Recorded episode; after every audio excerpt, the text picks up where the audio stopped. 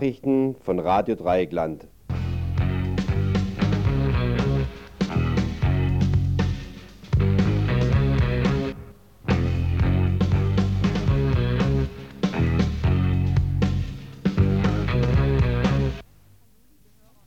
Hallo liebe Hörer und Hörerinnen, es begrüßt euch wieder das Freitagsteam des Infos vom 6.4.1990.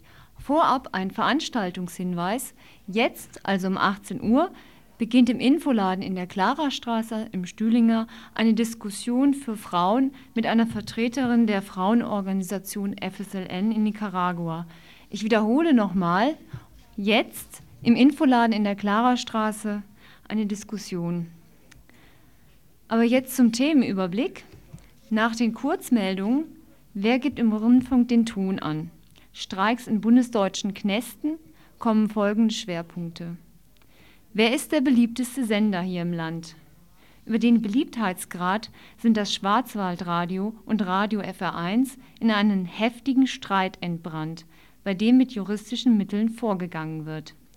Wer hat die Gunst der Hörerin? Ein Bericht von der Veranstaltung des Südwestfunks am Mittwoch über Wohnraum und Wohnungsnot in Weingarten. Dort waren unter anderem Vertreter der Stadt und der Baugigant unmüßig. Danach rückt die Gewerkschaftstarifpolitik ins Blickfeld. Zu einem Tarifabschluss ist es bei der IG Bausteine Erden am Dienstagabend gekommen. 5,8 Prozent mehr Lohn erhalten die Bauarbeiter – ein Interview mit dem Landessekretär Coesfeld. Soweit ist die IG Druck noch nicht. Nach Abbruch der Tarifverhandlungen über die Weiterbildung wird die Schlichtungsstelle eingeschaltet. Oetker-Konzern gegen Umweltdezernent Uwe Lahl. Der Umweltdezernent Uwe Lahl darf auf Betreiben der Stadträtin Maja Oetker keine Lebensmittelkontrollen mehr durchführen. Wie geht es in Nicaragua weiter? Geplant ist eine Studiodiskussion mit einem Vertreter der FSLN. Unklar ist jedoch, ob er hier noch eintrifft. Kritik, Anmerkungen sind uns willkommen. Ihr könnt uns erreichen unter der Telefonnummer Vorwahl für Freiburg 0761 und dann 31028.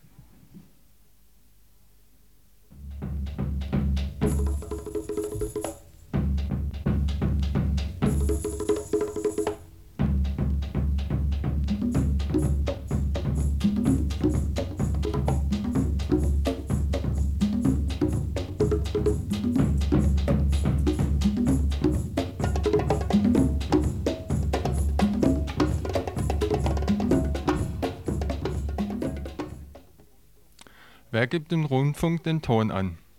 Im öffentlich-rechtlichen Rundfunk sind die meisten leitenden Positionen zum Beispiel im ZDF mit Männern besetzt. Laut dpa sind von den 225 leitenden Positionen nur 15 mit Frauen besetzt. Dies entspräche einem Anteil von 6,6 Prozent. Doch sind die Frauen laut Umfrage in allen Redaktionen stark auf dem Vormarsch dies nicht nur in den eher traditionellen Bereichen Kultur und Bildung, sondern auch im Bereich der politischen Redaktion. Den höchsten Anteil von Frauen in den Bereichen Politik, Nachrichten, Information hat übrigens laut dpa der private Fernsehsender Sat1. Dort sind 40 Prozent der Beschäftigten Frauen. Wir wissen nicht genau, wie hoch der Anteil der mitarbeitenden Frauen bei Radio Dreieckland ist. Aber auf jeden Fall wird er wohl eher niedriger liegen, also unter 40 Prozent. Gerade in unserer Nachrichtenredaktion fehlen uns noch viele Frauen, die hier die Möglichkeit hätten, sich engagiert einzusetzen. Also Frauen, wenn ihr Interesse an einer Mitarbeit im Info von Radio Dreieckland habt, meldet euch unter der Telefonnummer im Studio hier, nämlich 31028 oder in direkt die Nummer vom Info, von der Inforedaktion von Radio Dreieckland, das wäre die Nummer 32324. Oder kommt auf unsere Redaktionssitzung, die jeden Donnerstag um 20 Uhr in der Info-Nachrichtenredaktion in der Adlerstraße 1512 stattfindet.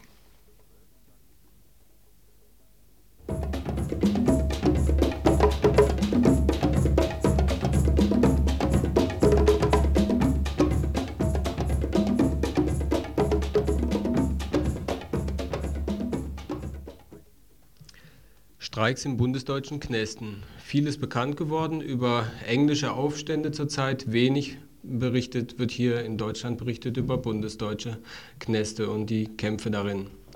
Berlin und Bochum und Dortmund sind in letzter Zeit doch noch an die Öffentlichkeit ganz leicht getreten und hier etwas ausführlichere Nachrichten dazu. Zuerst zu Berlin und dort im Knast Moabit. Am 26. Februar sind schon vier Häftlinge in einen Hungerstreik getreten. Zwei Tage später schlossen sich zwei weitere Gefangene dem Hungerstreik an. Zur gleichen Zeit gründeten Gefangene eine unabhängige Insassenvertretung. Nach einer Woche unterbrachen sie kurz ihren Hungerstreik. Am 19.03. haben dann 250 Gefangene Essen und/oder Arbeit verweigert.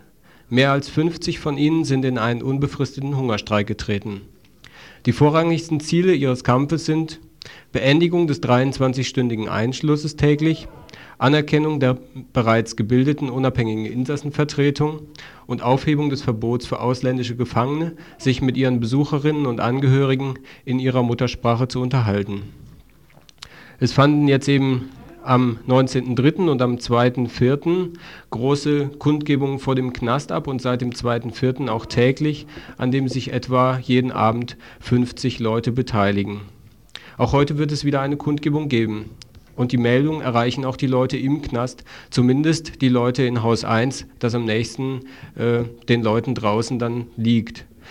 Auch Meldungen von drinnen nach draußen sind auf diesem Weg möglich. So war zu erfahren, dass die Gefangenen aus Haus 2, drinnen gibt es drei Häuser, wobei die Gefangenen aus Haus 3 sich nicht an dem Hungerstreik beteiligen. Also die Gefangenen aus Haus 2 wahrscheinlich in der nächsten Woche äh, eine einwöchige Unterbrechung ihres Hungerstreiks einlegen.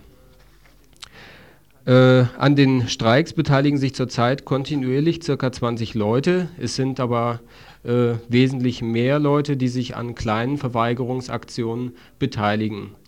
Der Unterstützerkreis liegt wesentlich höher, die schätzen es auf etwa 50 Leute und der Unterstützerkreis liegt auch sehr viel höher, das sieht man also äh, gedanklich an diesem Aktionstag am 19.03., da haben sich 250 Beteiligte daran äh, beteiligt. Ja, jetzt Telefonat nach Berlin. Kannst du mal beschreiben, wie so die letzten zwei großen Kundgebungen, und zwar am 19.03. und jetzt auch am letzten Montag, am 2.04. über die Mauern gingen? Und da war dann so gewesen, dass wir dann, also dass sie uns auch geschrieben haben, was wir zwar hinten so nicht mitgekriegt haben, aber das schon wie eine Welle durch den Knast ging. Und also weil in dem Knast die auch angefangen haben, dann Parolen zu rufen. Mhm. Und also die Stimmung also total gut war. Also mhm. das Feeling da war. Und was auch ist, wenn, wenn wir kundgebungsmäßig da sind, dann kommt auch also total viel, viel Feedback, die, die hängen dann an den Fenster da alle. Und ja, brüllen irgendwas drüber, entweder irgendwas erneuert oder eben stimmen irgendwelche Parolen ein. Also die Stimmung ist schon ganz gut da. Mhm. Aber bloß eben, wie gesagt, jetzt eben so das, was dann so abgeht, so bei einer Kundgebung. Also intern die Stimmung ist natürlich dahingehend ein Stück weit so gesetzter, weil von der Justizverwaltung bisher irgendwie nichts kommt, also kein Entgegenkommen in dem Sinne. Und äh, dieses ist besonders deswegen erstaunlich, weil doch in Berlin ein rot-grüner Senat sich zumindest gemäßigt linke Politiker auf seine Fahnen geschrieben hat. Nur dann mal nach Nordrhein-Westfalen. Hier streiken seit dem 16.03. zwei deutsche und drei italienische Gefangene. Im Lauf der Zeit erhöhte sich die Zahl auf sieben deutsche und sieben italienische Gefangene. Das unterteile ich deswegen so stark, weil die Inhalte des Streikes sich eben auch genau daran festmachen, dass die italienischen Gefangenen sich für Verbesserung der Situation von ausländischen Gefangenen einsetzen und die Deutschen hauptsächlich sich um die Verbesserung der äh, Gefangenen der HIV-Positiven einsetzen. Die Forderung wollen wir dennoch kurz äh, erwähnen, um halt so ein bisschen einen Ausschnitt zu geben, mit welchen Problemen die Leute im Knast dort äh, konfrontiert sind. Sie fordern also zum Beispiel, äh, was jetzt die ausländischen Gefangenen betrifft, die gleichen Rechte, die deutsche Gefangene in Bezug auf Ausgang, Urlaub, Umschulung, Verlegung und so weiter zustehen, die gleichen äh, Rechte, wie gesagt, eben bei den äh, Urlaub und ähm, besuchen, dass sie also in ihren äh, eigenen Sprachen sprechen dürfen. Ähm, auch zum Beispiel die Rückerstattung der gezahlten Beiträge zur Arbeitslosenversicherung im Falle einer Abschiebung, da es dann nicht mehr in Anspruch genommen werden kann. Und was sich die HIV-positiven Gefangenen Äh, die fordern zum Beispiel für sich uneingeschränkte Aufnahmen in Arbeitsbetriebe, also dass sie in sämtliche Arbeitsbetriebe vermittelt werden können. Die Einhaltung der Schweigepflicht durch die Vollzugsbediensteten über die HIV-Infizierung gegenüber Dritten bei Umschluss, Gemeinschaftszelle oder dergleichen. Die Einrichtung und Zulassung einer eigenständigen HIV-Gruppe, die neben der Gefangenen in, äh, die Interessen speziell der HIV-Infizierten vertritt und so weiter. Ähm, das jetzt nur als kurzen Ausblick daraus.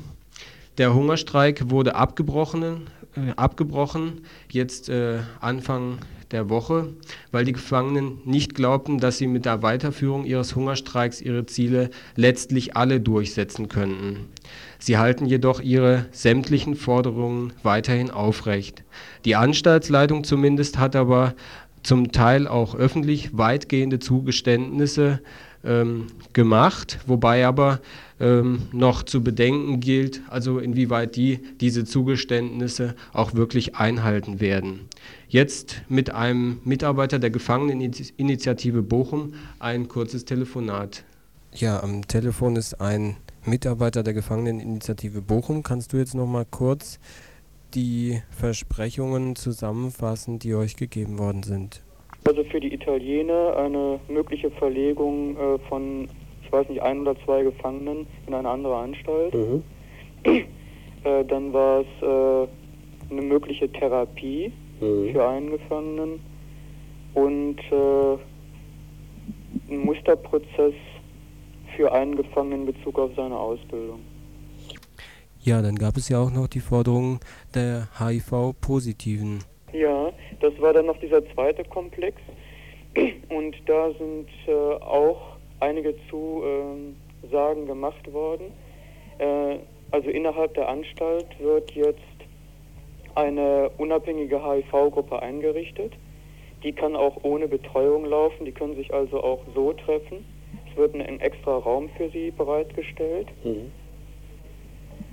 Äh, und weiterhin soll dafür gesorgt werden, dass äh, durch die AIDS-Hilfe in Bochum eine Betreuung sichergestellt wird.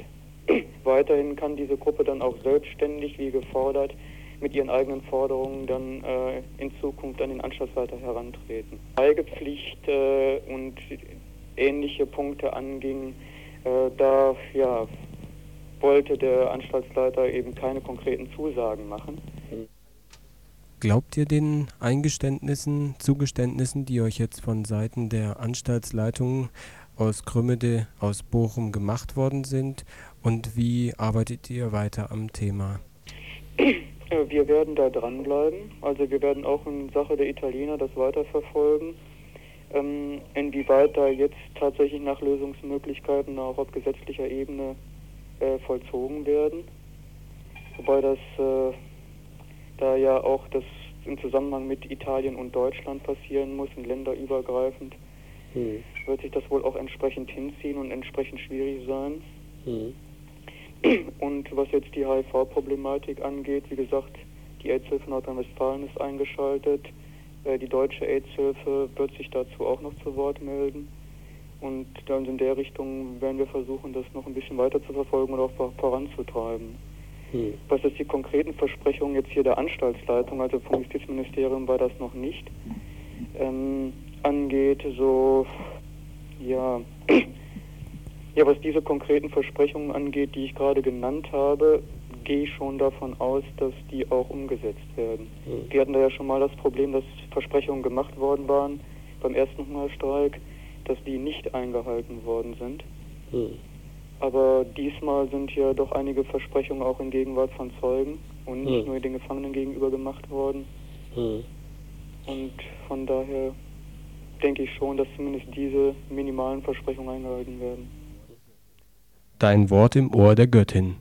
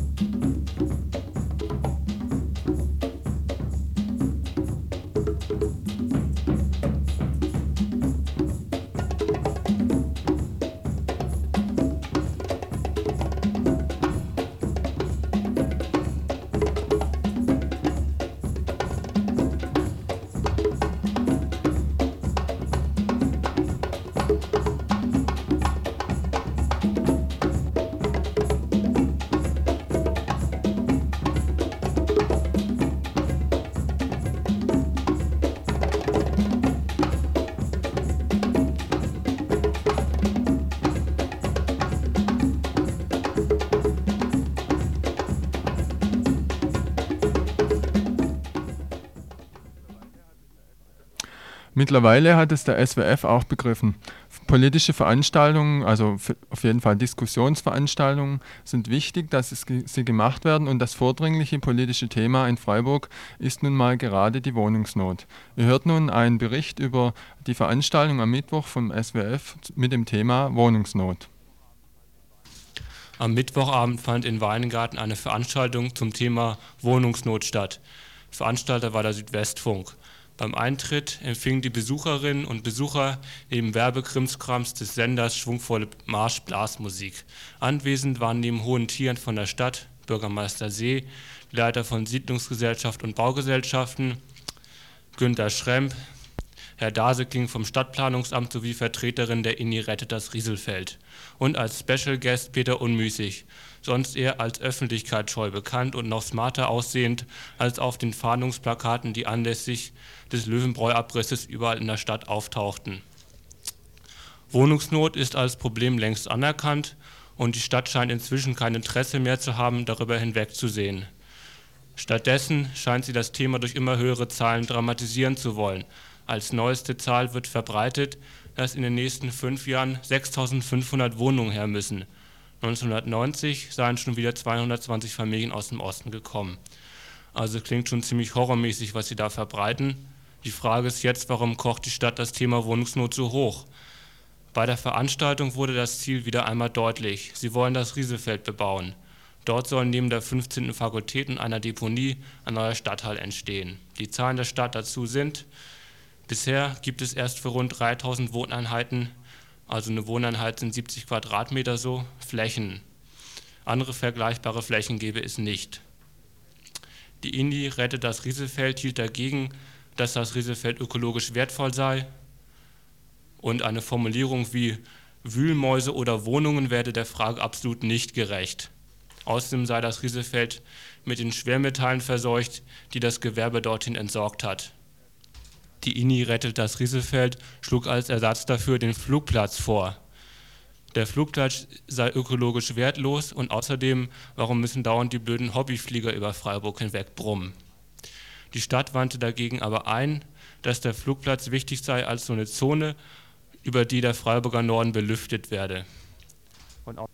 Die Stadt wandte außerdem ein, dass der Flugplatz noch gar nicht in ihrer Hand sei, dass sie darüber gar nicht verfügen könne. Also eine Bebauung wird da noch ziemlich lange auf sich warten lassen. Überhaupt wurden erhebliche Zweifel geäußert, ob diese 6500 Wohnungen in fünf Jahren errichtet werden können. Zum Beispiel meinten Vertreter der Bauwirtschaft, dass ihre Kapazitäten dafür gar nicht ausreichen würden. Es sieht also so aus, als wenn uns die Flächendiskussion noch erhalten bleibt und eine Bebauung größerer Flächen eben vielleicht erst in vier Jahren möglich wird. Ein weiteres Thema, über das heftig gestritten wurde, war die Fehlbelegungsabgabe, besonders aktuell eben, weil die Veranstaltung in Weingarten stattfand. Eigentlich die Fehlbelegungsabgabe soll für Menschen oder Mieter erhoben werden, deren Einkommen 20 Prozent über dem Einkommen liegt, das für eine Wohnung im öffentlich geförderten Wohnungsbau berechtigt. Die Leute aus Weingarten wandten eben vor allen Dingen ein, dass dadurch durch die Fehlbelegungsabgabe das ganze soziale Umfeld durcheinander gebracht wird, weil eben viele Leute da wohnen, deren Einkommen knapp über dieser Grenze liegt. Und wenn die 3,50 Mark mehr pro Quadratmeter bezahlen müssen, müssten sie sich nach einer anderen Wohnung umsehen, wobei es die auch wieder nicht gäbe. Also es würde erhebliche Unruhe bringen und die soziale Mischung des ganzen Gebietes gefährden. Allerdings hat die Stadt die zweieinhalb Millionen, die für Freiburg da rauskommen würden aus der Erhebung der Fehlbelegungsabgabe, schon ziemlich fest eingeplant. Die Entscheidung wird in Stuttgart fallen. Ja.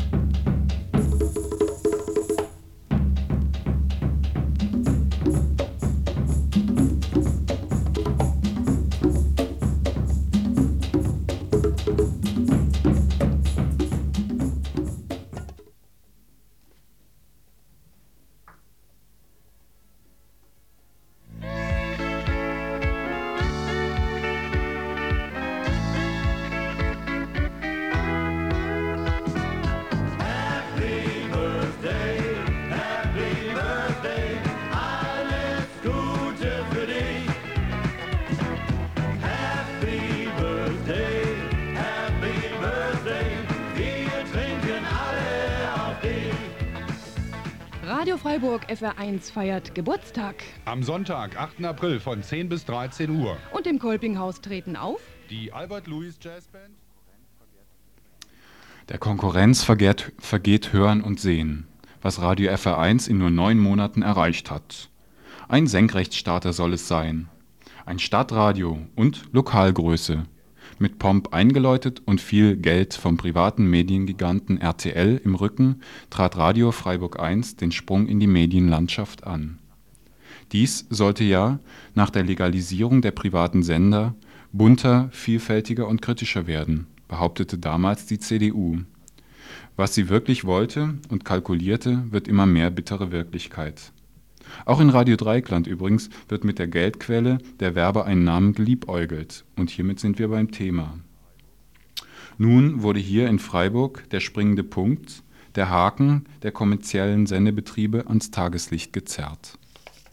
Februar diesen Jahres verschickte eben genanntes FA1 eine Broschüre an alle Redaktionen der Medien in Freiburg ein Meinungsforschungsinstitut aus Dortmund hatte die recht zweifelhafte Prüflatte für die Kommerzsender hier in Freiburg ermittelt, die Einschaltquoten plus den Bekanntheitsgrad der einzelnen Sender. In schönen Statistiken wurde in der Broschüre aufgedröselt und keck untergeschoben, dass 130.000 Hörerinnen und Hörer zur Stammkundschaft von FR1 gehören sollen. Bekanntheitsgrad in Prozenten und andere Vergleiche folgten Radio Dreieckland wurde gnädigerweise ausgespart.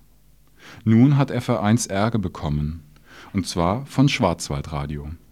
Dieses möchte auf gerichtlichem Wege prüfen lassen, ob FR1 sich derart in die Brust werfen darf.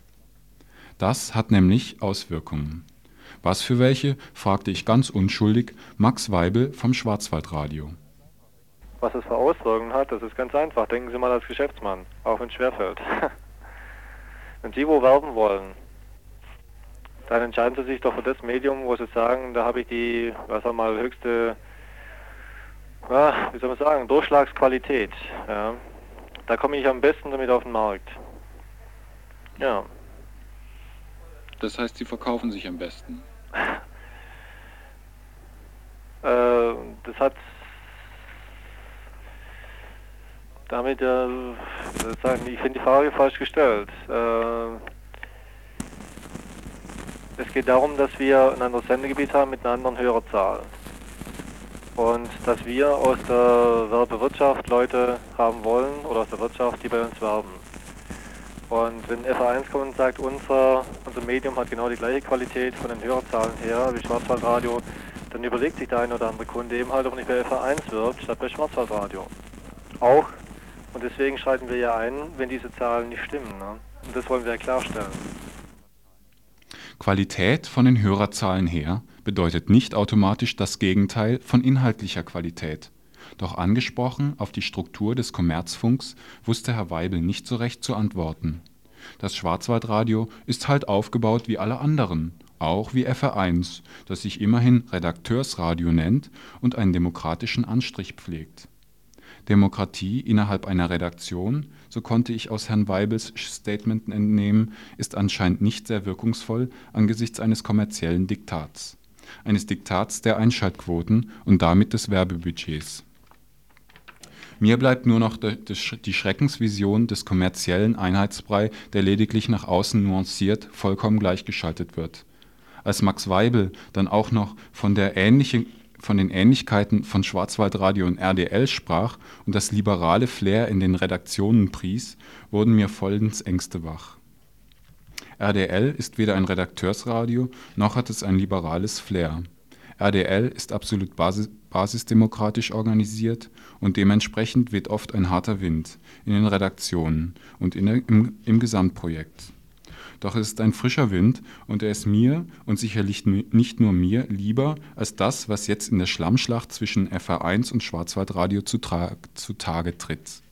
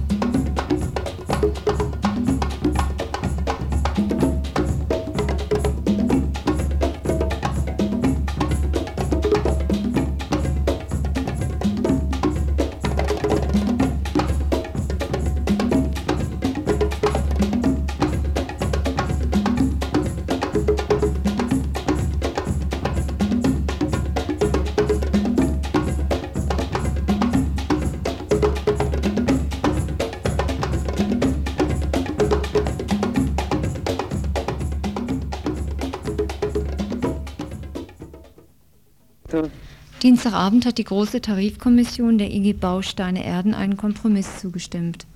Die Angestellten im Baugewerbe sind von dem Tarifabschluss nicht betroffen. Bei ihnen laufen die Tarifhandlungen noch.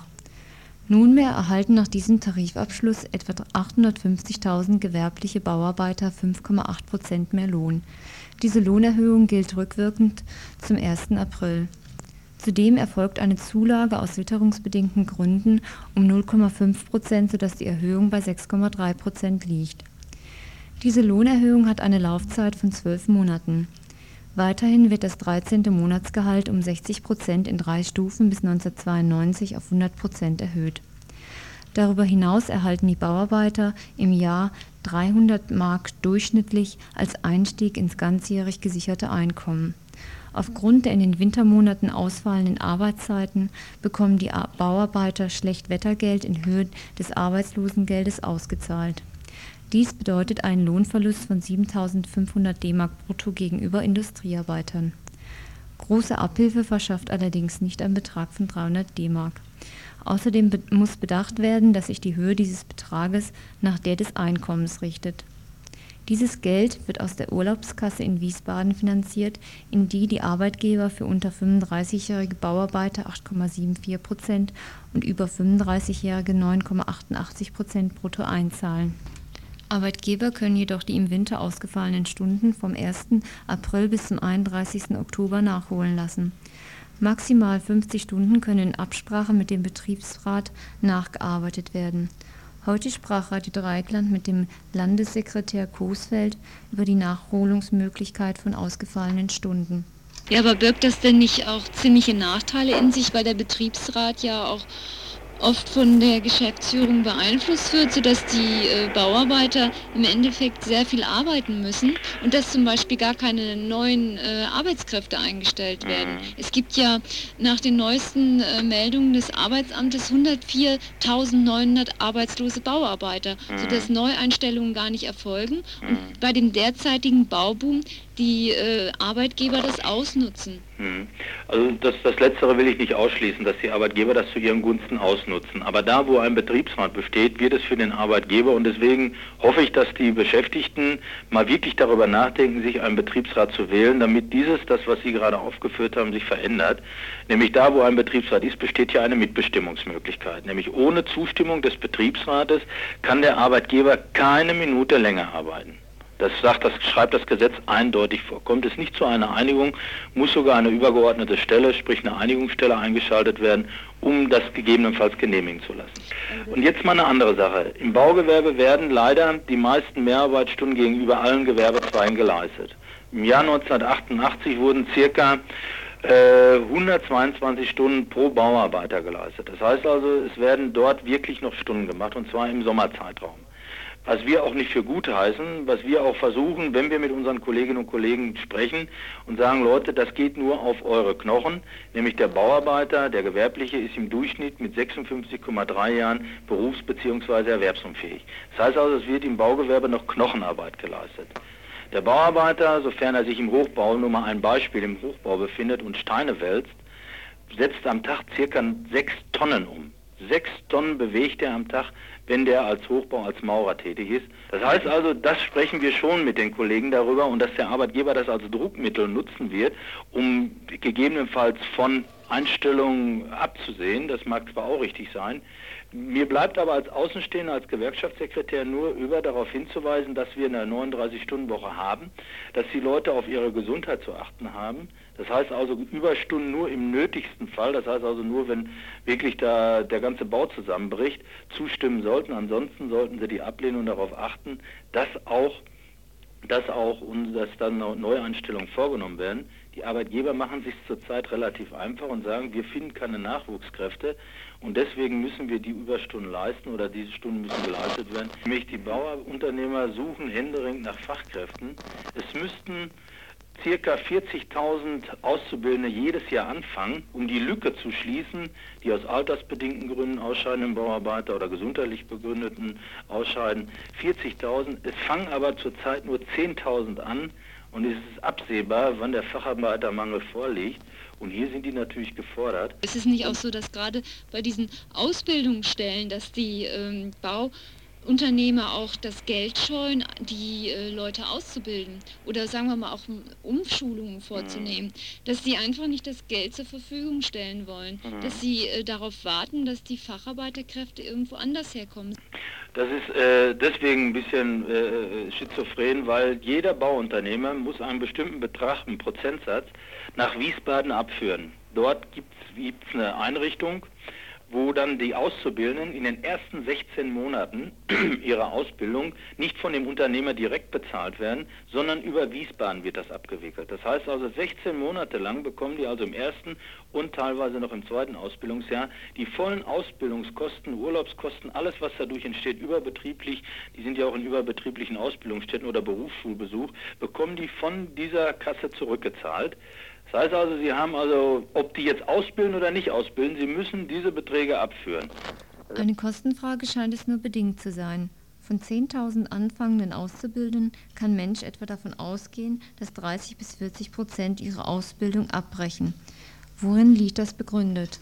Da haben über 70 Prozent der dort im Bau tätigen Männer, muss man ja sagen, weil es sind ja überwiegend Männer, die auf dem Bau direkt arbeiten. Also Im Angestelltenbereich sind ja auch Frauen, aber auf dem Bau selbst sind nur wenige Frauen haben die Männer dort gesagt, die Väter also, also sie würden ihren Söhnen nicht empfehlen, in diesem Gewerbezweig anzufangen. Und das sagt an und für sich schon eine ganze Menge. Das heißt also, das Image, das, was wir, uns wurde nachgesagt, wir würden da was schlecht machen, können wir gar nicht, weil wir ja nur auf Problemfelder hinweisen, wenn die selbst, die dort tätig sind, schon sagen, also wir würden hier nicht anfangen oder wir empfehlen unseren Kindern nicht. Und teilweise in Gesprächen, ich habe das gestern wieder erlebt, ich war auf Baustellen, wo selbst gestandene Bauarbeiter, Vorarbeiter, die also, sagen wir mal, vom Stundenlohn her, vom Stundenlohn her nicht schlecht dastehen, haben gesagt, wenn ich was in, in einer Industrie, in Industrie finden würde, würde ich hier sofort aufhören. Das heißt, wir liegen mit unserem Jahreslohn, liegen wir zurzeit von 43 Gewerbezweigen, liegen wir an der 37. Stelle. Das ist an und für sich also ganz, ganz hinten. Wie stellen Sie sich denn zum Beispiel eine Verbesserung der Arbeitsbedingungen vor? Arbeitsbedingungen, das heißt also einmal, dass die, die Arbeitszeiten dementsprechend eingehalten werden, so wie wir sie vorgeschlagen haben. Also 39 Stunden. 39 Stunden. Dass die Bedingungen, die Bedingungen auf dem Bau dementsprechend sich verändern, das heißt die hygienischen, die Arbeitsbelastungen sich verändern, das heißt also die schweren Steine, die da zum Teil vermauert werden, die wiegen ja nicht nur ein paar Kilo, sondern zum Teil bis zu 50 Kilo. Nämlich am Bau werden die meisten, sind, finden die, sind die meisten Unfälle das heißt, auch die meisten tödlichen Unfälle finden gerade im Baubereich statt, im Bau- und Holzbereich. Das heißt also, hier sind gravierende Nachholbedarfe. Das heißt, dass die Arbeitssicherheit mal eingehalten wird, die hygienischen Bedingungen eingehalten wird. Das heißt, dass der Bauarbeiter sich auch mal waschen kann, vor und nach der Arbeit, also nach der Arbeit, nicht vor der Arbeit. Das heißt, dass dann auch mal Toilettenwagen dort stehen und alles, was dazu gehört. Die Arbeitssicherheit ist das eine und alles. Nämlich, wenn ich mir angucke, wie teilweise die Leute auf den Baustellen rumlaufen, mit ihren Schlepptests da, teilweise keine Sicherheitsschuhe, auch keine entsprechende Sicherheitskleidung, keine Handschuhe, dann darf man sich nicht wundern, dass hier Bauarbeiter auch krank werden. Ich war gestern auf einer Baustelle, da hat man mir gesagt, da war vorübergehend die, die, die, die der Krankenstand lag bei 20 Prozent. Also ein Krankenstand von 20 Prozent, da muss ich ganz ehrlich sagen, da ist was nicht in Ordnung. Aber ist das, äh, dieser Tarifabschluss dann nicht äh, als fauler Kompromiss zu bezeichnen, nee. weil es an der Situation der Bauarbeiter auch nichts ändert? Gut, sie bekommen jetzt 5,8 Prozent mehr Lohn und ein 13. Gehalt, aber dass äh, an den Bedingungen, den Arbeitsbedingungen nichts geändert wird, dass ähm, auch diese Klausel von den Arbeitgebern eingefügt wurde, sodass ähm, überhaupt keine Anreize bestehen, ähm, da überhaupt zu arbeiten. Das haben Sie ja selber eben gesagt. Ja, ja aber ich würde es nicht als faulen Kompromiss bezeichnen. Also das wäre mit Sicherheit übertrieben. Im Gegenteil. Der, so ein Lohnabschluss in der Höhe sucht mit Sicherheit seinesgleichen. Ich gebe, ihm ich gebe ihm natürlich recht, dass der Verlust, den ich eben aufgeführt habe, dadurch nur in einem geringen Maß aufgefangen wird. Das ist uns auch klar. Wir, aber Tarifverträge sind Kompromisse. Und ich kann Ihnen nur sagen, was ich hier alleine in, im, Be im Bezirksverband Freiburg gestern festgestellt habe, dass ein Großteil die im Schwarzmarkt tätigen Baubeschäftigten gar nicht diesen Tarifvertrag erstmal erhalten. Das heißt also, ich habe gestern auch mit einem Unternehmer gesprochen, der da auch auf der Baustelle war. Ich habe ihm gesagt, also Leute, ich verstehe gar nicht, wieso ihr nach Fachkräften sucht, wenn ihr noch nicht mal bereit seid, die, die Mindestbedingung, ein Tarifvertrag ist ja nur Mindestbedingung, Das muss der Arbeitgeber mindestens zahlen. Noch nicht mal diese Sachen einhalten. Das geht ja nicht nur um den Stundenlohn, es geht ja um den Verpflegungszuschuss, es geht um die Erschwerniszulege, es geht um die Sicherheitskleidung, es geht um die Fahrtkostenzuschüsse. Alles dieses wird von den Bauunternehmern hier in dem Bereich, habe ich, ich war so auf circa 10, 11 Baustellen. Da war nur eine Firma, wo mir gesagt wurde, hier wird der Tarifvertrag eingehalten. Und dann sind die Arbeitgeber aufgefordert, doch mal endlich diese Bedingungen zu verändern. Das heißt also, wenn die Tarifverträge so eingehalten würden, wie, wie ich es eben teilweise aufgeführt habe, dann werden zumindest die materiellen Dinge mal verändert. Und wenn die Leute, auch hier in Baden-Württemberg, sprich hier in Freiburg, sich darüber mal Gedanken machen würden, mal in die Gewerkschaft einzutreten, und zu sagen, hör mal zu, wir wollen zumindest mal wissen, was steht uns zu und mit wem kann man das verändern, wer ist dazu bereit, dort mitzuarbeiten. Das heißt, und das sind ja nun mal die Gewerkschaften, die ja nur für die Arbeitnehmer die einzigen sind, die da was machen. In Baden-Württemberg sind die meisten Bauarbeiter nicht organisiert und nicht informiert. Dies nutzen die Bauunternehmer aus. Und das nutzen die Arbeitgeber natürlich zu ihren Gunsten aus mit der Begründung, wir können nur den Lohn zahlen, weil wir sonst die Preise wir müssen das zahlen halt, sonst kriegen wir den Auftrag nicht. Und das ist purer Quatsch. Wenn die Leute ihren Tariflohn nicht verlangen, dann sage ich das mal ganz platt, dann steckt sich der Unternehmer das restliche Geld in die eigene Tasche. Und wenn die Leute das nicht fordern und sich nicht organisieren und sich nicht Betriebsräte wählen, Interessenvertretung im Betrieb, die die Betriebsversammlung durchführen können, wo Gewerkschaftsvertreter dann die Möglichkeit haben, mal auch die rechtliche Seite aufzuzeigen und dem Unternehmer zu sagen, wo der Schuh drückt.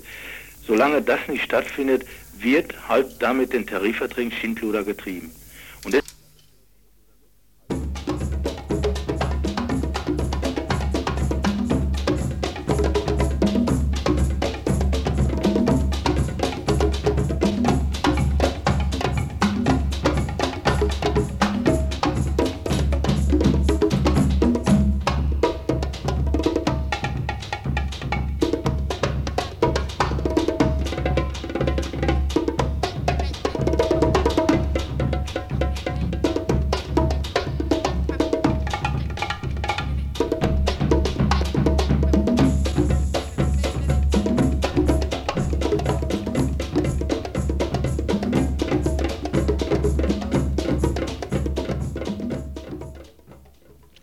Es hat eben ein Hörer angerufen, der sich sehr erstaunt zeigte bezüglich der Tatsache, dass bei RDL mit der Möglichkeit geliebäugelt wurde, Werbung abzuspielen. Nun, RDL ist, nur, ist nicht nur werbefrei, es begreift sich auch als antikommerziell. Das steht in Statuten und geht also kein, es gibt also keinen Beschluss, der Werbung zuließe oder toleriere. RDL ist den anderen Weg gegangen, versucht durch seine Unabhängigkeit, durch seine Qualität als Forum für viele, ohne das Schielen auf Einschaltquoten oder Einnahmen, neue Qualitäten im Mediumradio zu schaffen. Doch auch RDL ist auf die Gunst seiner Mitglieder angewiesen. Das wird nicht sehr ge gerne gesehen. Deshalb ist es für uns und also auch für euch sehr wichtig, Mitglied bei Radio Dreieckland zu werden. Ich wollte aber eben damit klarstellen, ähm, die das Schielen auf Werbeeinnahmen gab es bei RDL untergründig, das wollte ich klarstellen. Es hat noch nicht dazu geführt, noch nicht, hoffentlich nie, dass Radio Dreikland zum Kommerzsender wird. Bitte helft mit.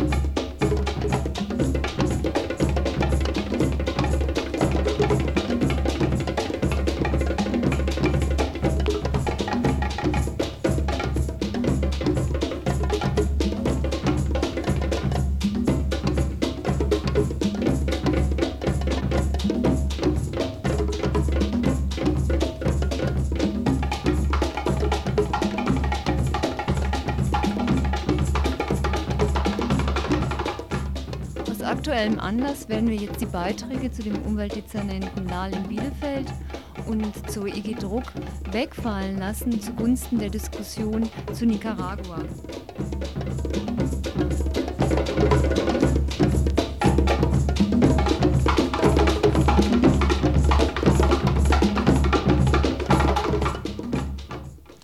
Nicaragua nach den Wahlen ist eine Veranstaltung, die in Freiburg gestern Abend stattgefunden hat. Und wir haben das Glück, heute noch einen Vertreter äh, der Sandinistischen Befrei Befreiungsfront in Freiburg hier im Studio zu haben. Und äh, wir werden ein Interview mit ihm machen und noch auf ein paar Punkte eingehen, Nicaragua nach den Wahlen. Aber vielleicht können wir als erstes mal unseren Gast vorstellen. Also, der Alfredo Borges, ein Arzt, er kommt aus Tipitapa und er arbeitet für die Gemeinde Tipitapa als Arzt. Kannst du gerade sagen, wo Tipitapa ist? Also für die Leute, die in, die in Nicaragua waren, das kennen sie alle, weil das steht in der Richtung zum Flughafen. Dass man muss den Bus zum Tipitapa nehmen, zum Flughafen zu kommen. Also die anderen Leute, die Taxi bezahlen können, das vielleicht wissen sie nicht. Mhm. Aber das sind so ungefähr 16 Kilometer von, von Managua entfernt in Richtung Norden. So, dann möchte ich mal mit meiner ersten Frage beginnen. Und zwar würde mich interessieren, äh, wie es jetzt weitergeht mit der FLSN. Wie wird sie sich weiterentwickeln als Partei? Sie hat äh, den Antrag gestellt, in die Sozialistische Internationale aufgenommen zu werden und äh, schon längere Zeit als be beobachtendes Mitglied sozusagen dabei. Und jetzt gibt es natürlich die Möglichkeit, dass sich eine revolutionäre Partei in zwei Richtungen entwickelt. In der Opposition als äh, sozialistische Partei, wie wir sie hier in Europa kennen. Oder die andere Möglichkeit wäre wieder zurück zur Basis und wieder mehr Orientierung an den Basisgruppen in Nicaragua.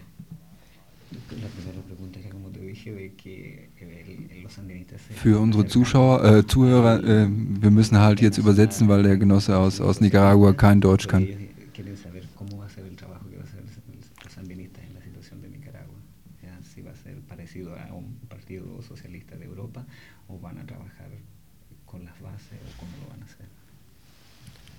Bueno, este, en primer lugar, un saludo sandinista de parte del, del, Frente Sandinista de Liberación Nacional hacia el pueblo de Freiburg, Alemania.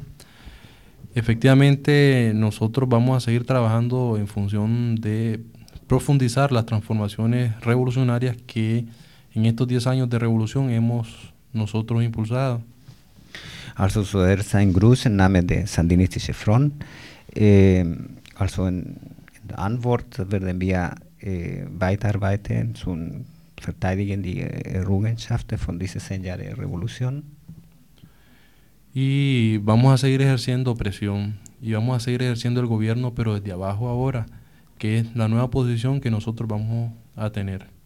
Und werden wir von unten weiter regieren. Vamos a tener dos posibilidades, de ejercer la presión y el gobierno desde el Parlamento y desde la base, desde el pueblo. Wir werden zwei Möglichkeiten, um diese Druck oder diese Regierung weitermachen. Eine ist das Parlament und die andere sind die, die Basisorganisationen. Específicamente en, en, el Parlamento porque somos el partido de las mayorías, porque tenemos 39 diputados, y en la base, eh, en el pueblo, porque tenemos una, organi una orga organización muy fuerte, una estructuración muy fuerte, eh, donde tienen cabida todos los sectores de la población, obreros, estudiantes, campesinos, intelectuales, este, todo, mujeres, jóvenes, ancianos, eh, una participación muy amplia que es la que le da el poder al Frente Sandinista de Liberación Nacional. Also, an einer Seite werden wir im Parlament mit unseren 39 Parlamentariern, die wir da haben, da werden, sind wir die, die erste Kraft in diesem Parlament Und das, das andere und das Wichtigste ist in der Basisorganisation, wo wir also mit Jugend, mit, äh, mit Frauenorganisationen, mit Bauern, Arbeiterorganisationen, da werden wir äh, weiter arbeiten. Und wo wir auch sehr gute Kontakte haben. De tal forma que el Frente Sandinista como partido nuevo, de nuevo tipo este, pretende que las conquistas en estos 10 años no se retrocedan nunca para el pasado y más bien profundizar todas estas conquistas y eh, seguir avanzando hasta la victoria total. Also im Prinzip die sandinistische Front wird als Partei jetzt so ihre Arbeit sehen, äh, so verteidigen die Errungenschaften von der Revolution und vertiefen. Ja, also, und dann werden sie auf diese Form versuchen, die Revolution weiterentwickeln. Ja. Als nächste Frage würde ich ganz gerne mal von dir wissen, ähm, jetzt hat sich nach den Wahlen auch einiges verändert, auch die europäische Solidaritätsbewegung ähm, weiß jetzt nicht mehr so recht, wie sie reagieren soll im Moment auf die veränderte Situation in Nicaragua. Was erwartet ihr aus Europa von der Solidaritätsbewegung in Zukunft?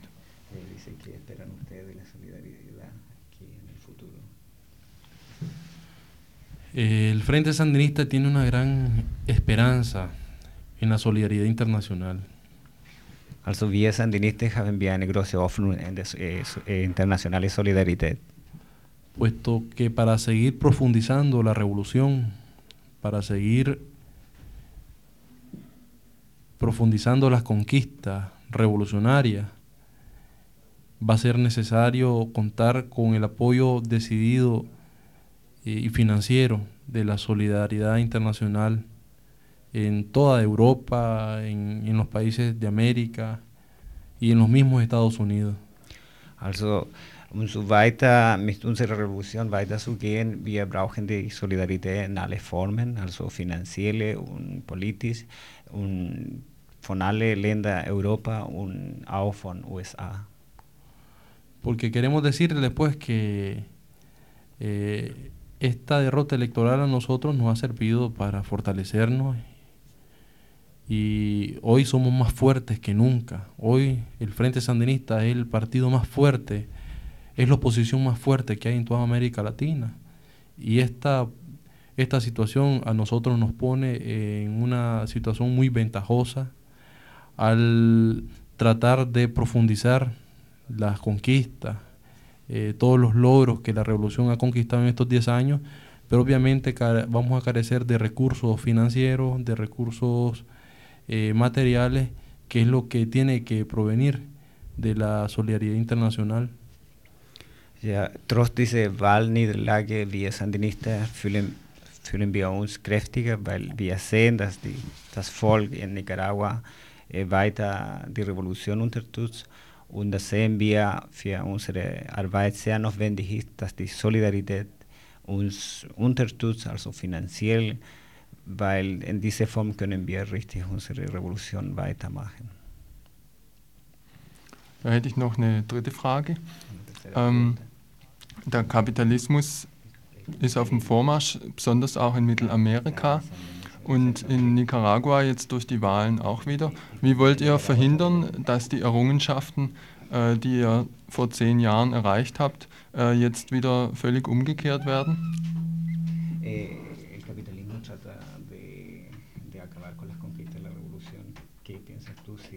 ¿Qué cosas pueden ellos alcanzar o qué van a cambiar de la revolución?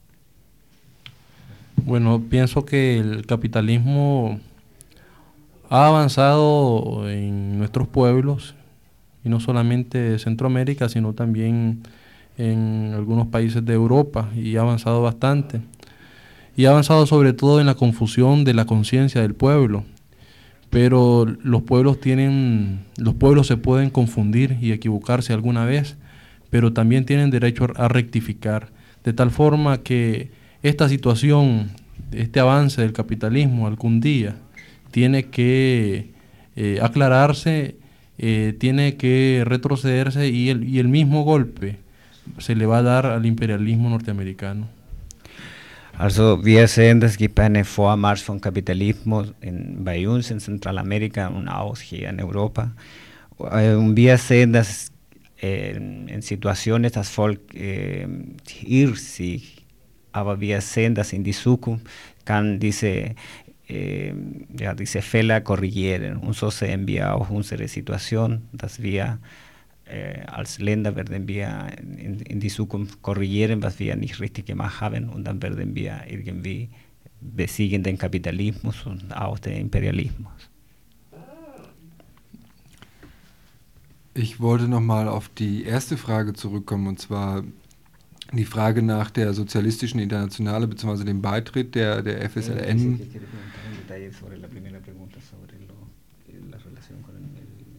Internacional Socialista. Äh, wie weit es jetzt eigentlich organisatorisch äh, gediehen ist, ob äh, die Vollmitgliedschaft äh, beantragt ist und ob der, der Eintritt äh, dann auch passieren wird, also wie, wie tatsächlich die Verhandlungen da stehen und was das bedeutet für die FSLN als Partei, ob sie sich, äh, um als Vollmitglied aufgenommen zu werden, auch als Partei eben verändern muss in ihren Strukturen und Statuten. Dice que si se va a integrar como un miembro más de la Internacional Socialista, ¿qué significa eso? Y si los sandinistas van a tener que hacer algún cambio como partido en Nicaragua para integrarse a la Internacional Socialista, si tú sabes algo de eso. El Frente Sandinista es un partido de principios en favor del pueblo. No es un partido tradicional, es un partido que surgió en la lucha, un partido que se ha fogueado en el combate, un partido que se ha fogueado en las peores limitaciones económicas y en la peor guerra que le ha impuesto el imperialismo norteamericano. Y siempre en toda nuestra trayectoria hemos mantenido los principios que, que hoy hemos defendido y por siempre, de tal forma que nosotros podemos establecer relaciones con las organizaciones de izquierda revolucionaria, la Internacional Socialista la, y otras organizaciones de, eh, y otras organizaciones mundiales y de otros países del mundo, siempre y cuando nosotros mantengamos nuestros principios y nos los respeten, porque eso sí, nosotros eh, exigimos que para siempre nos respeten nuestros principios, nuestro derecho a la autodeterminación, nuestro derecho al antiimperialismo, nuestro derecho a la democracia, nuestro derecho al pluripartidismo, nuestro derecho a la economía mixta. Also wir sind eine Partei mit Prinzipien und da haben wir unsere Geschichte erreicht als Partei durch den Kampf gegen den Imperialismus, gegen den Kapitalismus und gegen auch den Imperialismus jetzt in, de, in dieser Zeit, wo wir gegen die Contra gekämpft haben. Wir als Partei können wir Kontakte haben mit äh, Parteien, mit revolutionären Kräften, auch mit, äh, mit den Internationalsozialisten.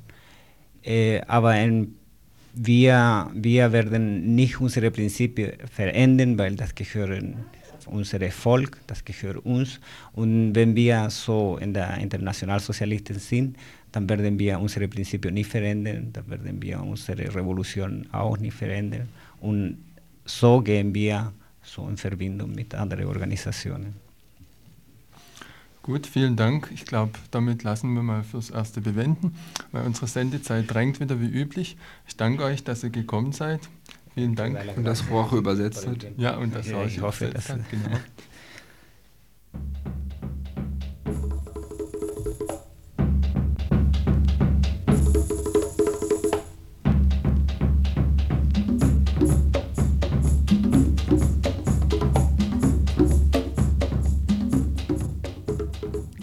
Eben hat noch ein Hörer angerufen und er hat eine Nachricht durchgegeben. Heute hat ein türkischer Asylbewerber versucht, sich selbst zu verbrennen. Er war in Abschiebehaft in Hechingen. Er hatte vorher in einer Wohngemeinschaft mit neun Türken in Burladingen zusammengelebt. Von ihnen ist inzwischen schon jemand abgeschoben worden. Vielleicht gibt es nächste Woche noch mehr Informationen dazu.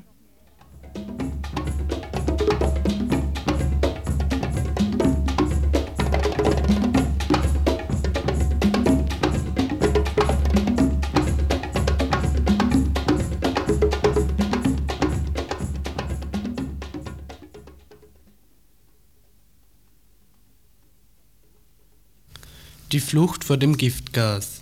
Am 6.4. um 20 Uhr findet im Südwind Lorettostraße 42 die Eröffnung der Fotoausstellung Die Flucht vor dem Giftgas, eine Ausstellung über die kurdischen Lager in der Türkei statt.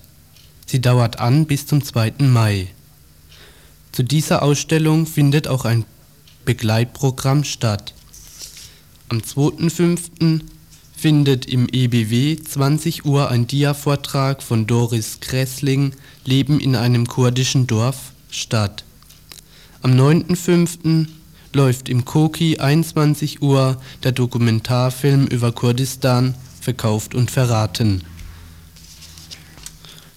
Die, Kur die kurdischen Flüchtlinge, die aufgrund von massiven Giftgaseinsätzen durch die irakische Armee zur Flucht aus dem Irak in die Türkei gezwungen wurden, mussten, bevor die Türkei auf Druck der Weltöffentlichkeit ihre Grenzen öffnete, Tage in dem Grenzgebiet im freien leben.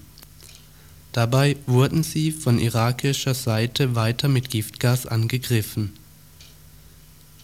Nach der Grenzöffnung flüchteten Tausend, Hunderttausende kurdische Flüchtlinge über die Grenze.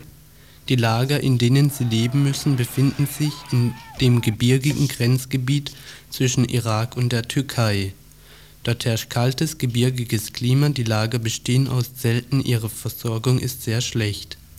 In den Lagern sterben deshalb die Kinder und die Alten, sie werden von der türkischen Armee bewacht und geleitet. Ein Kurde hat mir berichtet, dass Flüchtlinge schon mehrere Male durch vergiftetes Essen umgebracht wurden.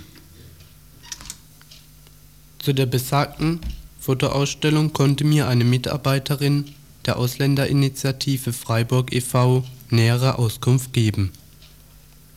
Also die Ausstellung ist eine Fotoausstellung und äh, sie wurde zusammengestellt von drei türkischen Journalisten äh, von der linksliberalen Tageszeitung Küm Hürriyet, eine türkische Tageszeitung. Sie sind äh, beruflich in diese Lager gereist und haben Fotos gemacht, die sie dann auch im Hinblick auf eine zukünftige Fotoausstellung schon zusammengestellt haben. Ähm, die Fotoausstellung selbst versucht zu vermitteln, das Leben der kurdischen Flüchtlinge in diesen Lagern äh, versucht, diesen Eindruck des, der Trostlosigkeit und der Hoffnungslosigkeit, die die Menschen in dem Moment, seit sie dieses Lager äh, beleben, halt befallen hat. Es sind also sehr eindrucksvolle Fotos ähm, die Kinder, Frauen, Männer, alte Menschen zeigen, die jetzt seit Jahren schon dahin fristen, einfach auf dem Lager leben, dass sie unter unmenschlichen Bedingungen hält, von Nahrung, von der medizinischen Versorgung her, äh, also Situationen darstellen, die, die auch für, bei vielen zu Krankheit und Tod führt. Ja, soweit mal zu der Fotoausstellung. Also da ähm, sollte man einen Eindruck eben bekommen von der Situation, der ganz konkreten Situation, die ja bis zum heutigen Tag herrscht für diese Leute und diese Menschen. Äh, wir von der Ausländerinitiative äh, sind äh, haben im Hintergrund, wenn wir so eine äh, Ausstellung veranstalten, dass äh, das also zum einen mal eine Aufklärung sein soll für die Freiburger Bevölkerung äh, über die Situation dieser Menschen, die ja jetzt auch teilweise in unserer Stadt leben und ähm, wo wir doch durch unsere Arbeit immer wieder mitbekommen, dass auf Seiten der deutschen Bevölkerung da ein sehr geringes Maß an Information vorhanden ist über die tatsächlichen unmenschlichen, katastrophalen Bedingungen, unter denen diese Menschen leben. Und ich denke, das ist so ein, Punkt, wo wir halt versuchen, Aufklärung zu geben und als Effekt davon vielleicht auch Solidarität mit diesen Menschen zu haben, ähm, das sich natürlich nur in ganz geringem Maß ausdrücken kann, äh, in Spendenaufrufen, in Aufrufen, Medizin äh, zu sammeln und an